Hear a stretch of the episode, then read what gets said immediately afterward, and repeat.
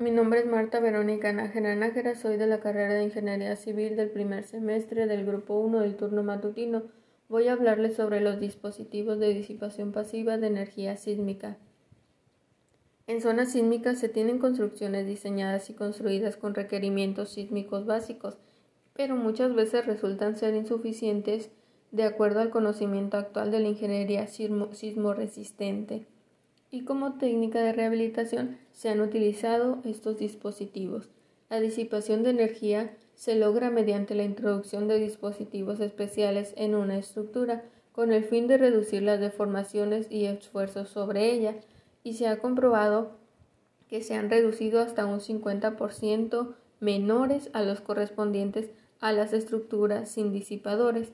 La disipación de energía se realiza a través del comportamiento plástico de metales dúctiles, la extrusión del plomo, la deformación de corte de polímeros viscoelásticos, la pérdida de energía en fluidos viscosos circulando a través de orificios, la fricción seca entre superficies en contacto bajo la presión, etc.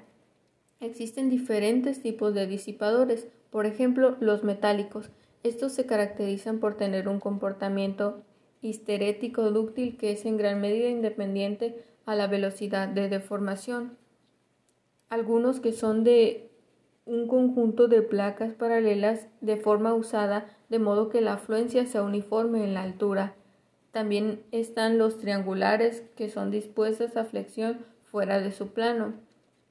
Los dispositivos metálicos se caracterizan por tener un comportamiento histerético que se logra a través de la fricción seca entre dos metales. También hay otros más simples, que consisten en una unión de, placas paralelas interconectadas entre sí a través de láminas. El principio básico de funcionamiento consiste en movilizar un elemento a través de un fluido viscoso.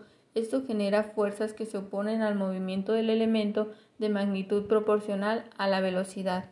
Por ejemplo, en Los Ángeles hay en el Los Ángeles City Hall hay 450 aisladores elastoméricos, 70 de apoyos deslizantes y 70 amortiguadores viscosos. La primera empresa que introdujo esto fue la constructora Graña y Montero y se instalaron por primera vez en Perú los aisladores.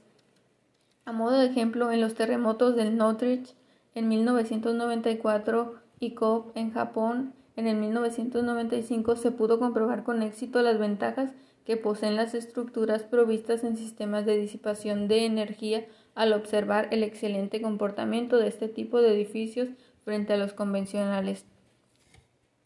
Esta información la obtuve a través de una de un Congreso Colombiano de Ingeniería Sísmica y de la Asociación Colombiana de Ingeniería Sísmica, Normas Colombianas de Diseño y Construcción Sismo Resistente en 1998.